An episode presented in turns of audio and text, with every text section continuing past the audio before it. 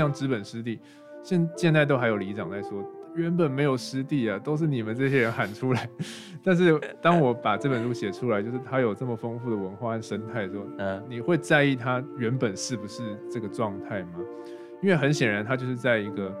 就是整个环境历史之中偶然产生的一个一个一个生态的现况。嗯，但是难道你要回到原本的冲击扇吗？就是原本是没有提防，然后没有圳道，嗯，也没有产业，嗯，最原始的样貌，那那个可能早就已经。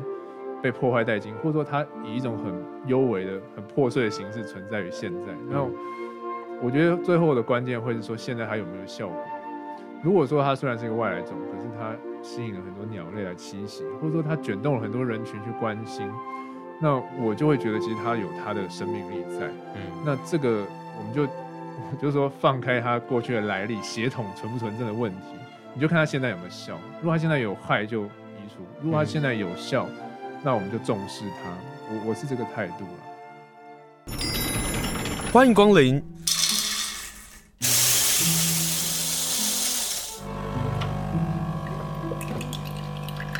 今天的盛情款待，请享用。今天我们要分享一本好书，这本书呢是由春山出版社所出版的书，书名叫做《墨口之河》。作者也是作家黄汉尧，书腰上写着令人期待的自然文学的书写，从一片将被开发的湿地漫流出对于自然与历史的思考，充满着诗意的社会实践与反思。这样讲，大家会觉得哇，这本书看起来很沉重，对，很沉重。非常谢谢作者汉尧来跟大家来分享这本书，也写了这本书。Hello，你好，哎，清盛好，然后各位听众朋友，大家好。我看到时光一九三九写了一篇的文字哦，因为你这次来到花莲，是因为你应着时光二手书店的邀请，然后来到花莲有一个讲座嘛。这个讲座上，他特别写了一篇的文字啊，推崇或者是推荐《墨口之河》这本书，然后他用草枭来形容你。哦，这个是甘耀明老师的推荐文。甘耀明的推荐文。甘耀明老师很厉害，就是看完之后立刻就到资本湿地去，这样子，我觉得非常的有行动力。他的行动力还会为了写一本书，好好爬山，然后去做历史的查证，这样真的很厉害。好，甘耀明老师的想法，我我大概可以认同哈，就是说，对于我读这本《墨口之河》的时候，他的说法就是在草原上的这样种低空飞的。因为呃，这本书有一个意象，是我一直不断的出现，是你骑着摩托车从台东火车站，然后开始到市区，或者进到资本这样。那有风有雨的情况之下，这样的意象是非常的清楚，所以对上草鸮没有问题。可是当我看到你的人的时候啊，你根本就是东方白鸛之类的吧？东方白鹳和草鸮，它、嗯、们都是在草原的生物。对，然后就一个是旱地，一个是那个湿地。嗯，所以这很像资本湿地实际的地貌。嗯，那边就是一片就是荒野蔓草，然后有些地方是长期泡的水，有些地方是季节性的湿地，这样。对对，那这个是资本资本西北岸的一片，就原本是河口冲积扇。然后台东人都知道那边有一个地方叫杰地尔，哦，那就是当初政府本来要做一个东方迪士尼乐园，结果。没做，三十年没做，荒在那边，结果意外的变成水鸟的天堂。嗯、然后我就是因为要去调查这片湿地，才会来到这片草原，嗯、然后才会遇到，就是很想要去找到东方白鹳或草鸮，但是也都没有找到，他们都太稀有了。所以你也没碰到他们。对，那个是十几年才会来一次的稀有鸟种。嗯，你说白鹭之后成为这里可以观察的一个重点的时间哦。好，来谈谈封面吧，来谈谈谈书名吧。我刚刚说到东方百冠跟这个书封有关系。对，那个到底是梅口之河还是墨口之河，一定 是大家拿到书第一个问题哦。那其实墨口河这个词，就是台东还有应该说整个东部和南部常见的一个现象，就是冬天的时候，那个海浪把沙推回河口，把那个河口给封住了，好像那个口。就关起来了，所以叫莫口河或者是莫口溪。嗯哼。那你想想看，河流原本是流动的，结果一一封闭它的河口，它就会变得很像一个湖泊。那这个时候刚好冬天的水鸟就可以栖息在这样的一个湖泊里面，对，就变成一个季节性的湿地了。所以封面就是一个这样断头的河的那个那个白色成了一个没有口的河。对，没有口。那当然它也有一些文学的象征，好像是你有话说不出来，但是有一些东西可以帮助你把它写出来，这样子。嗯。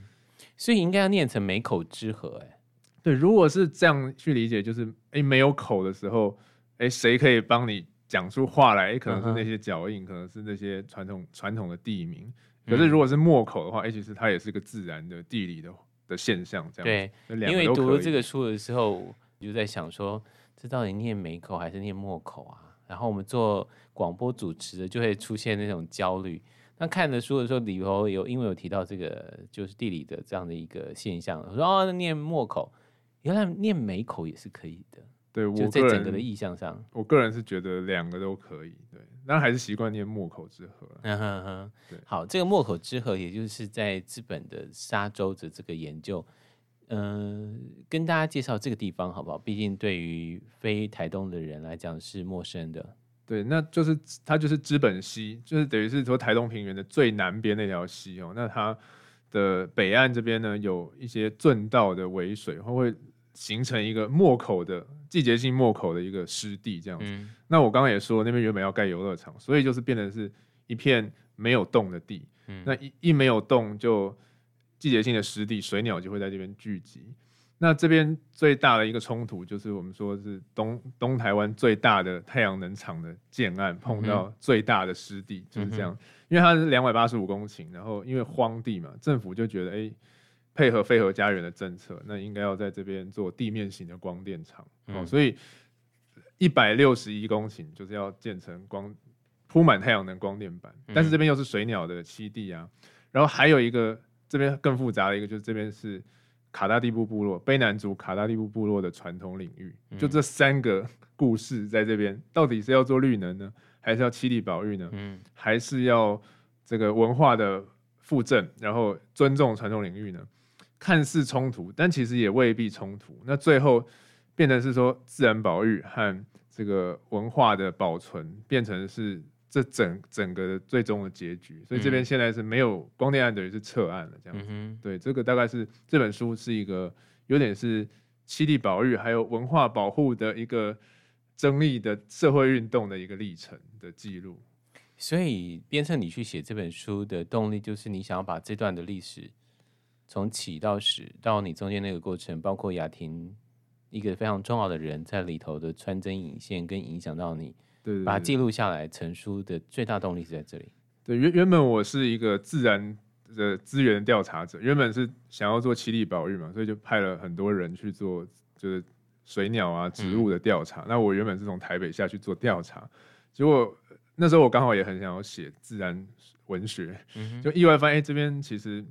看似荒野蔓草，但是其实有很多可以记录的。记录记录着这个光电的议题才冒出来，嗯、所以其实也是个意外。嗯、然后我原本想说个就是写个一两年就好，结果从我参与二零一六年到现在也经历个六年六年的时间，嗯、然后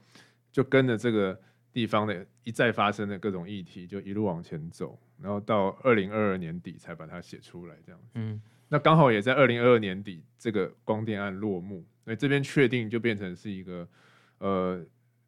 的传统领域，然后。卡达地布部落就会在那边办各种就是自己的活动，这样子，嗯、哼像是前阵子我才去参加他们的联合年祭，所有的卑南族部落就聚集到资本湿地这边，嗯，哦，然后就是举办他们的两年一度的联合年祭，然后由卡达地布部落主办，那个就是一个非常盛大的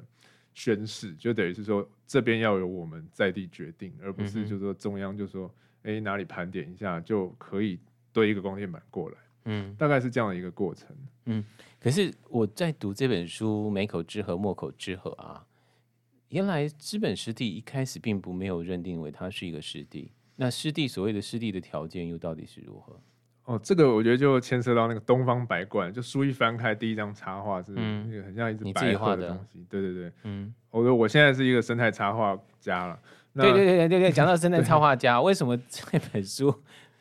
只有几张啊？嗯，对，就是那个每一章的开头有一张我画的画，等于是一个场景，那我的故事就会从这个场景开始。嗯，那那个东方白冠是在二零一四年飞到资本湿地，然后哎引起话题。那边原本就是一个就是杰地尔公司，呃，等于是空头支票，没有盖成迪斯尼乐园的一片荒地，这样。哎、嗯，结果哎居然有十年一度才来的稀有鸟种东方白冠，嗯，所以大大家说开始喊出资本湿地这个名字，那很很凑巧，就是刚好东方白冠来之后没多久，那边就被经历一场破坏，嗯，那大家就开始保育，而且这时候有一个很重要的角色，就是书里面提到的雅婷，她就是很知道就是要尊重部落，所以就邀请部落一起来，所以东东台湾通常原住民跟自然保育不一定是站在一起的，有时候是对立的，但是在资本湿地他们是。一起的，然后一起保护资本湿地，变成是这边的一个很重要的一个性格，这样子。那就是因为那个东方白冠的事件，让资本湿地这个名字开始被在社会运动中被喊出来，那也变成后来要抵挡太阳能板的一个很重要的口号，就这边是湿地。你自己从旁观察啊，原住民部落跟自然保护的这样的一个团体，在这件事情上面是如何沟通，如何能够站在同一阵线？我我觉得应该要就是有一个，就是一个脉络，就是说，你看日本时期说，我这边要种甘蔗，就就开水圳就种甘蔗。那国民政府说我要发展观光，就发展观光。那这时候如果有一个说我要发展保育，其实它又是一个很像殖民者的一种角度。嗯那所以一开始我们，如果我去调查，然后本来想要让它变成国家级的法定湿地，结果部落是反对的，因为。你又是一个法律工具，又来套我们，那我们要做什么又被限制？其实这这个姿态就是不尊重在地，那所以他们就是对这件事情非常敏感。那后来我觉得是他们自发性的，嗯，觉得说这是我们的地，那我们要保育它的环境，所以到最后就变成是呃，保育团体跟部落就会一起，比如说保育沙滩的小燕鸥啊这些，这个是现在现在在地凝聚成的一股力量。那我觉得这个过程是。非常需要那个过程中要一步一步都要尊重，而不是用一个很大的论述去、嗯、去套去套在在地人的的头上这样。嗯、那那这样的话，在地就会有很大的反感。嗯，呃，这个过程当中，不管是对部落或者对生态保育，或者是对政府的威望来讲，都是有一些伤害的啊、哦。其中你们有讨论到，曾经有环团的伙伴关心的问说，部落的正反方，也就是这里到底要不要开发这件事情，在部落上就会产生很多很多的问题嘛？呃，正方或者反方，或者是当利益的团体进驻之后，其实会增加了部落上的矛盾。于是有人就在问，就是有环团的在关切的问这件事情。Yuki 说了一句话，应该那 Uki 对 Uki 是那个拼音嘛？部落里面，嗯。Uki 就说了一句话，说部落是有自愈能力的，是完全不用担心的。对，因为卑南族他们传统的意识其实都是讲求那个共识觉，就是没有在投票这种事情。那投票就是会有正反方，可是如果是要一个共识觉，那就是要经过漫长的讨论。那讨论不了就搁置，搁置继续继续讨论。通常是要经过这样的过程，才会有一个真正的决定。嗯，可是这一次。比如说要不要盖光电，那市政府就会说，你们赶快办投票啊，我们才能往前走啊，就会是这样的一个很很粗糙的历程。那以至于部落就会撕裂，那就是，但是怎么让他们再缝合这个正反方的对立？其实就是因为毕竟你还是部落人，日常生活还是要参与，所以一个一个活动，又劣迹又到了，年纪又到了，然后小朋友上同一间小学，家长还是要 还是要参加家长的活动啊，一步一步的就就发现，哎，大家。又又会聚在一起，嗯、那其实这时候部落的那个年轻人也起了很重要的作用，就他们会举办很多市集，嗯，然后举办很多活动，就是要让大家重新站在一起。那我觉得就是很蛮令人感动，就是这次联合年祭其实就是正反方都有来，嗯、然后大家就一起投入，非常非常凝聚，这样我就觉得、欸、好像他们又又这样回到了一起，这样，所以我就用那个芒草来做比喻。有啊，他们入山那个猎季的时候，跨过芒草，就是一切的。纷扰就排排在后头，这样专心面对眼前的状况，很好玩呢、欸。就是比如说阿美族也有芒草的做一个结界，然后我在读这本书才知道，卑南族也有透过芒草部分，也算是做了一个结界，也算是另外一个蒙媒合。它也对应到你刚刚说的是，在今年在资本湿地办了这样的一个年纪，它也算是另外一种治愈的一种方法。然后您说在书当中说，二零一七年开始他们就办了一个小的市集，而这个市集并不是算是对外的，而是对内的，很好玩呢。我我往往没有想到，像那种呃市集的方式去增加活络跟呃彼此信任的方式，是一个呃有有有机会，你说透过聊天去达到目的的。对，因为我觉得有些传统的那种。祭典或者是一些活动已经、嗯、可能已经消失了，比如说除草，以前是小米田的除草，啊、那现在变洛神除草，变杭菊田的除草，可是。就算作物改变了，可是活动还是会照办嘛。对。那以前比如说对妇女的养成是家庭的作用，可是现在很多人要出外去工作，嗯、哼这个消失了之后，哎、欸，可能真的夏令营或者是这种那个学校的安亲安亲班这种，反而变成部落很重要一个力量，就是养成、嗯、文化的养成。那像这个跳蚤市场或二手市集这种的，也是。他们突发奇想嘛，就在那个他们巴拉罐青年会所前面那个空地，就是定期都会举办，那就是大家来摆摊位，也是发展一个文创产业。嗯哼，那其实我觉得最重要是要聊天。嗯，而其中呢，在你书当中也有提到了，就是为什么老一辈的族人都会倾向反对土地开发。你说到了一个部分呢、啊，就是除了创伤的记忆，就是传统领域的历史之外呢，还有其他的面向，这是。我我喜欢你这本书的原因是你有好多的面向，抽离了，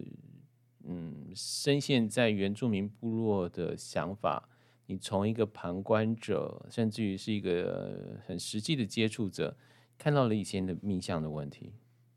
对，因为呃，在那个当初政府要盖杰地尔这个游乐园的时候，其实又把原本在那边耕作的农人，嗯、很多都是部落人，就是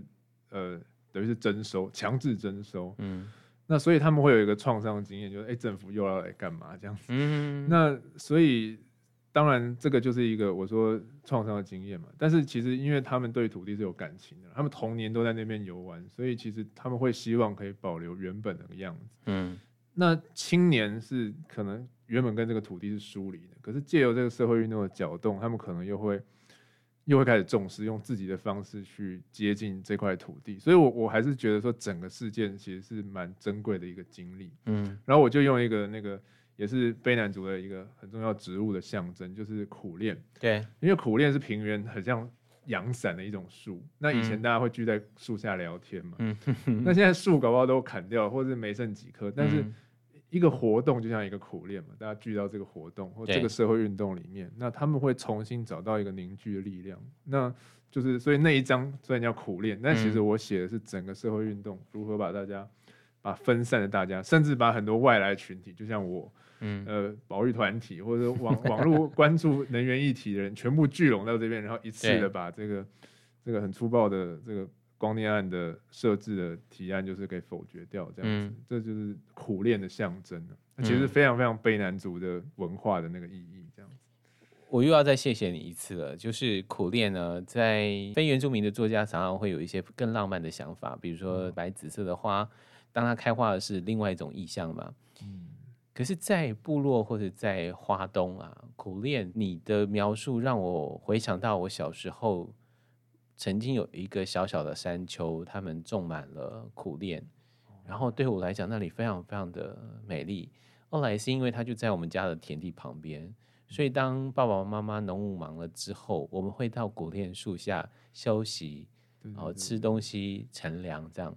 对到你书里头的，我才知道原来卡大地部部落，它跟苦楝有关系，很美耶。因为卑南族有一个类似妇女节的。的庆典叫做就是穆罕木德，罕木德是苦练，那穆罕木就去苦练树下这样，嗯、那个是除草完工之后大家的一个庆典。对，其实很多都失传了，剩下南王还有保桑好几个部落才有。嗯，但是但是我觉得整个整个社会运动类似的作用，就是大家聚到这个树下，聚到这个树荫之下，嗯、就是用这个当一个象征，就是穆罕木德去苦练树下，嗯、那是一个。就台湾的原住民族而言，也很特别，就是专门 for 妇女的，因为田是妇女在管嘛。对，除完草，大家就到树下去唱歌，然后有一些仪式，这样运动会那种。嗯，对，这个穆罕默德就是第六章叫苦练的原因。嗯。这本书好玩的地方非常多，包括里头的插图是他自己所绘的，可以看出他对于自然的兴趣哦。他是台湾大学森林所所毕业的，现在是生态插画与环境教育的工作者。当我看到他的插画的时候，我就想说，为什么书封不是用他的插画呢？哈，就小小的遗憾。书封的那个鸟脚印也是我画的，小脚印。如果你要这样算进去，好吧，也也算吧，好。那这个书封的意象其实还蛮强烈的哦，但是我们通常在打开一本书的时候就很好奇啊，它在每一篇的篇章或者是它的篇名，它会如何定呢？它全部都用植物哎，对，每一篇就是一个纯粹的植物的中文的俗名。嗯，你来谈谈这几个植物吧，就是你为什么要用植物，然后这样的一个方式去说故事。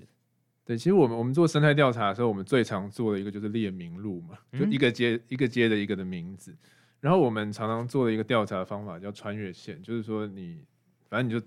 因为你不可能地毯式的搜索，那太花时间，所以一定是找一条代表性的路径，然后你看到什么就沿着这条路径去走。所以我想要让这本书有一个穿越线的感觉，所以就 说从第一章开始就是第一个植物，第二个植物，从包含序章的话有七种植物，它形成一条穿越线。嗯，那其实它有空间上的排列哦，比如说第一章叫木麻黄嘛，它是海岸第一线的防风林。对，那其实它也是用一个比较远的视角去看整件事情。然后到了第一章田根子草，它就是河口最常见的一个，就是白芒花嘛。嗯、台语讲那个白芒花就是田根子草。嗯，河口哦，然后再往里面走一点，在整个荒原之上最常见的一个，尤其是外，它是一个外来种植物，叫银河欢。对，哦，银河欢就是第二章，我讲的是台东的产业的变迁，所以等于第一章先把大的地理环境等于是用一个大轮廓。嗯，第二章就是一个台东。近近近现代的这个历产业的历史，对。然后第三个是比较是像正统的自然写作，就是巴拉草，它其实是专门长在沼泽地的植物。再往深入一点，进入沼泽，然后我就在写整个资本湿地，我发现的一些动植物的经验，这样用巴拉草来代表。对。那再往内陆走一点，你就会出现很稀有的一个植物，叫火刺木，它长在河阶地。那我也就是在写整个河阶地，那其实它。它这张就代表是有点像原住民的处境哦，就是流流离到都市，嗯，然后离散，但是又很坚强的这种感觉。我就是看内容就会知道，火刺木它就是被砍倒，然后埋在土里，它又长，嗯、是一个很坚强的植物，然后又很多刺这样子。然后接下来就是那个代表的整个，尤其卑南族被那个卢凯族说是。平原的人嘛，说你们是阴沉蒿，它代表是一个卑南族的象征。我就写它上千年的这个迁徙的历史。嗯，那就等于是这个从山河流一冲出来，那个冲击扇上就会长满了阴沉蒿，这是第五章。嗯、那第六章就我说的，在一个有点像祭典的那个社会运动里面，包含那个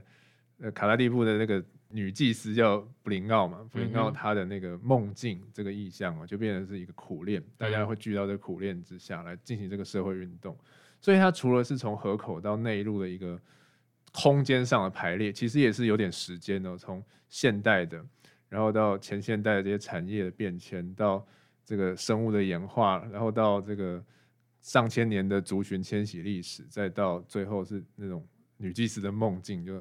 就远古的这种集体潜意识，嗯，时间和空间都是一个越来越深深入的这种方向感，这样子。嗯、所以我每一张用一个植物，就是想要用一种生态调查的穿越线的概念，这样子。你用了一个生态调查的穿越线，然后穿过了你你想转转述的，可是你也用了一般的时间的轴，用另外一条线一起来穿越，以至于这整本书它的空间感或者是我们说立体感就变得。非常的清楚，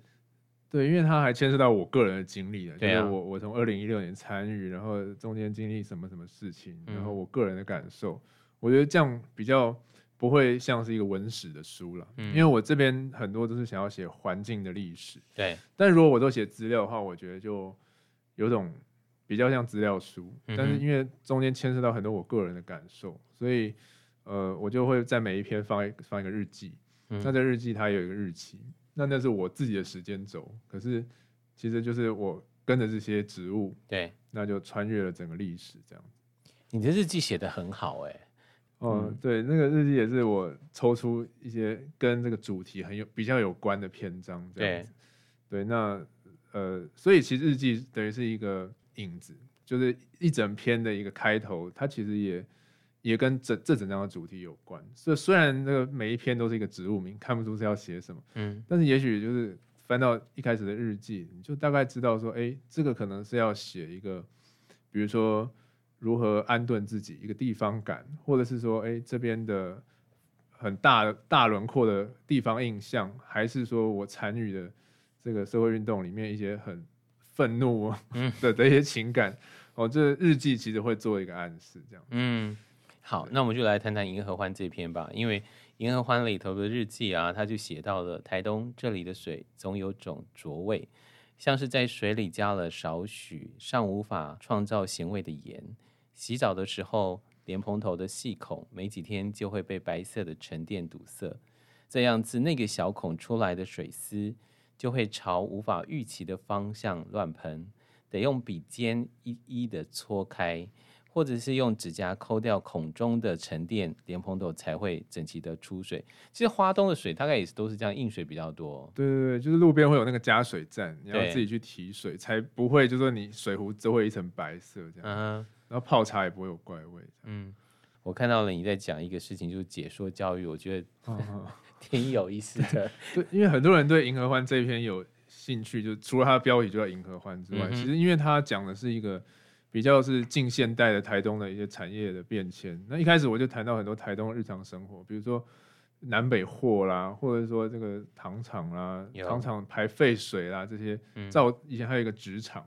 那其实像银河欢，就是因为造纸的关系引进台湾，然后呃造纸后来也没用上，因为欧洲的植物比较好用，银河欢就溢出到野外，就变成一个强势的外来种。原本可能河口都是草原，现在变成灌丛，都是银河欢，但是它就是一个强烈的象征呢，就是说有很多呃产业更迭之下被遗弃的东西哦，就会聚集在这边。那其实。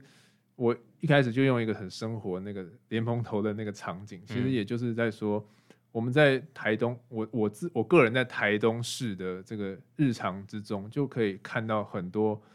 呃，比如说近五十年的历史，嗯，那这个东西走到湿地里面，它会变成一个重要的解说的素材，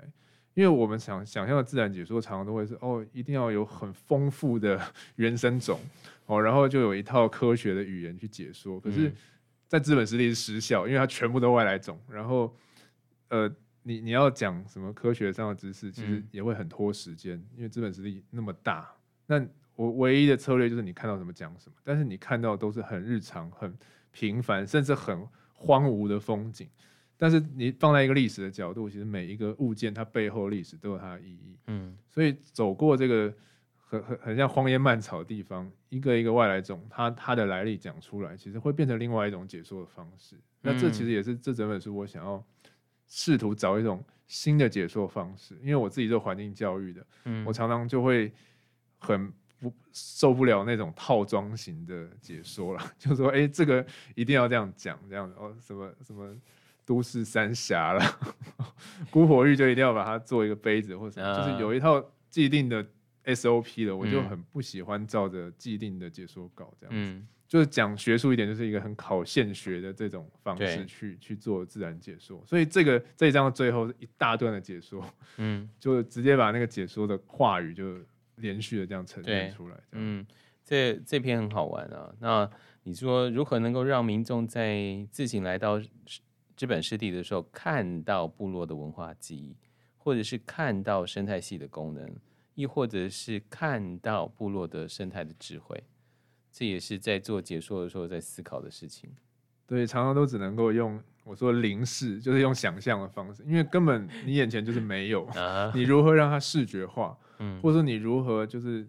用眼前的东西去看到，其实是其实是不容易。嗯，对。当代对于自然的这个问题，或是外来种，或者是本土种这件事情，在林务局的管辖的，我我觉得。讨论上或者是政策上，其实有很多很多的问题在讨论哦。就是外来种呢，它就必须要走入到被扑灭的地步吗？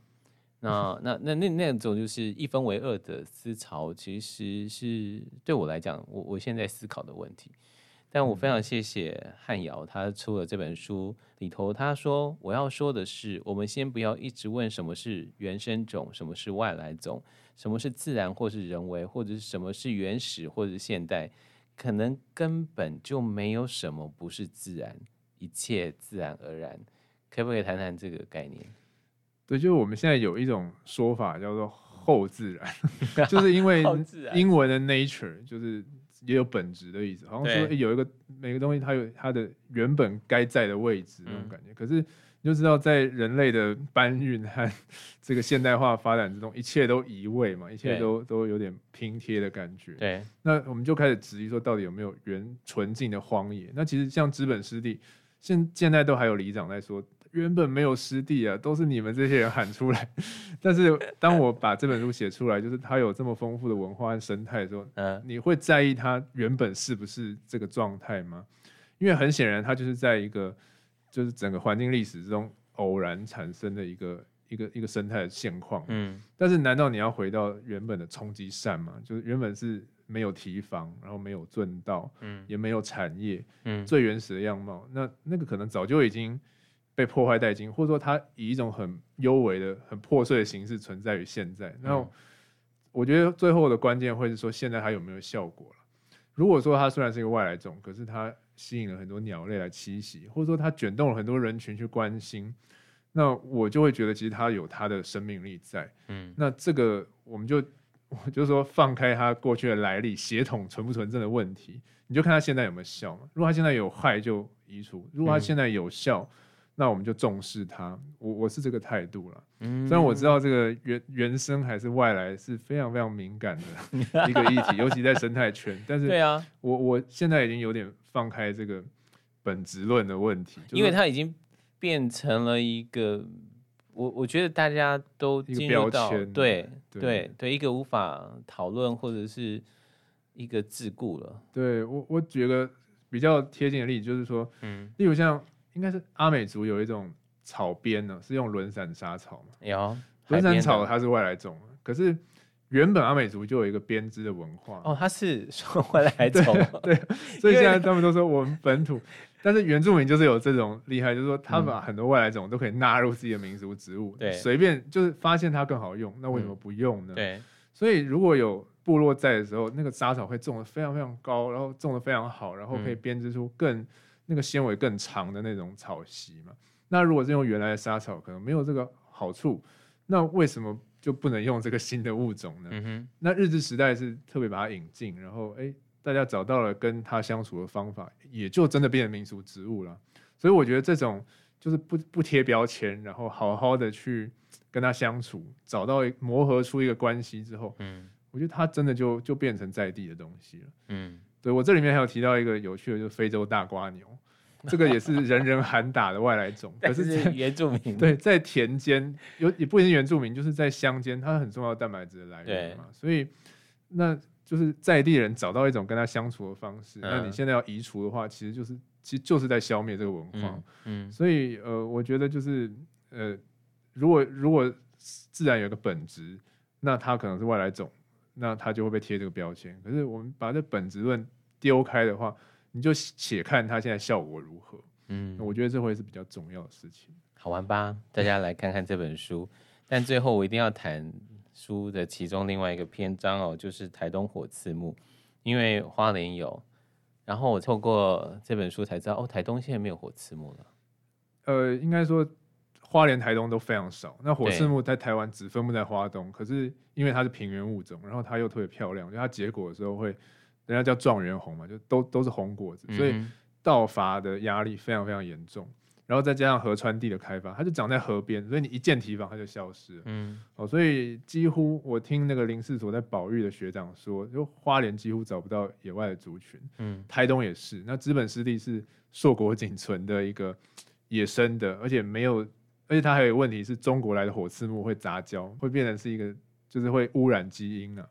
所以就资本势力这个是非常稀有的一个就是纯种的、嗯、血统纯正的台东火刺木这样子。嗯，对。但是我这篇就写到说，它因为一个河川疏浚的过程就被整个移平这样子。对。然后我就非常痛心啊。可是当我隔年再去看的时候，它居然。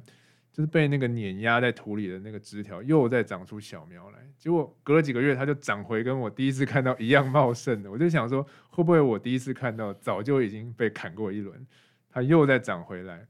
然后我就会怀疑是就很像一个轮回的感觉。Oh. 那我只是刚好第一眼看到它茂盛的样子，那很快又会因为疏浚的关系被被被铲平，嗯，然后就会让我产生了很多这样的想象，嗯，台东火刺木一个坚强的性格，对，呃，这样的一个形容，在这个部分啊，这坚强的性格，包括原住民的互动跟原住民看待这件事情，